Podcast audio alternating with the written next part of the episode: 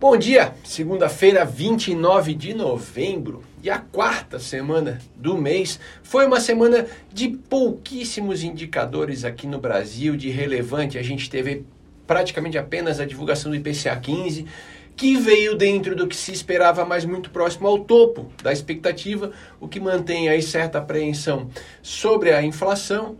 Uh, aliás, sobre inflação, acho que é interessante falar, alguns fatores vêm pesando positivamente, como a queda de boa parte das commodities, incluindo minério de ferro e petróleo. Uh, isso no mercado mundial, que pesa na nossa inflação aqui. Na nossa inflação aqui no Brasil também positivamente vem pesando a questão da crise hídrica, que tem melhorado bastante a nível dos reservatórios, botando menos pressão sobre a inflação. Uh, e prova disso tudo, agora há pouco foi divulgado o IGPM, hoje, segunda-feira de manhã, que desacelerou bastante. Tá? O índice de novembro marcou 0,02% de alta, praticamente estável, né? praticamente zerado, com peso justamente das commodities.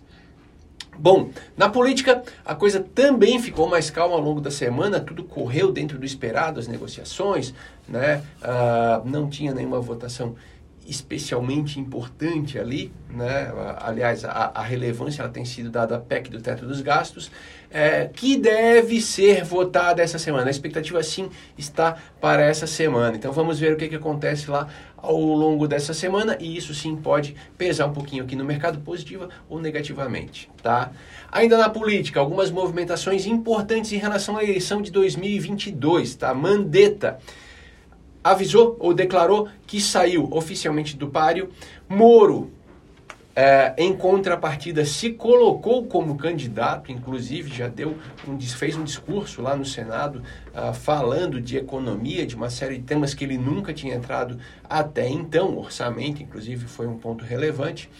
E João Dória venceu as prévias do PSDB, batendo especialmente né, Eduardo Leite, é, que de certa forma era o candidato da Faria Lima, tá? Lá fora, vários indicadores de atividade foram divulgados nos Estados Unidos, nada ali fora do esperado, mas na Alemanha houve uma surpresa positiva que pode vir a puxar a Europa, tá? Na Alemanha também foi definido Olaf Scholz como o, o, o aquele acordo né, para definição do novo chanceler no lugar da, de Angela Merkel. Tá? Apesar de serem de partidos rivais, aparentemente não deverá haver aí mudanças bruscas na condução do país.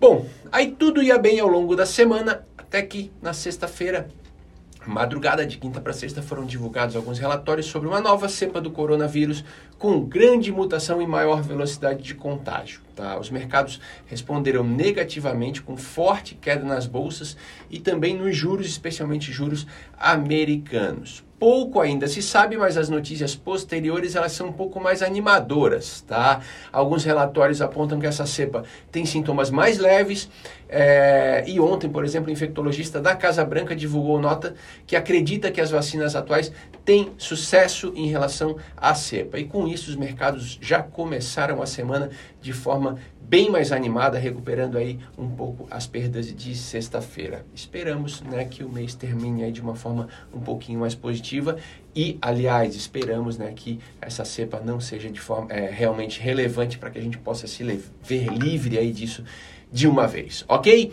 Uma ótima semana para todos.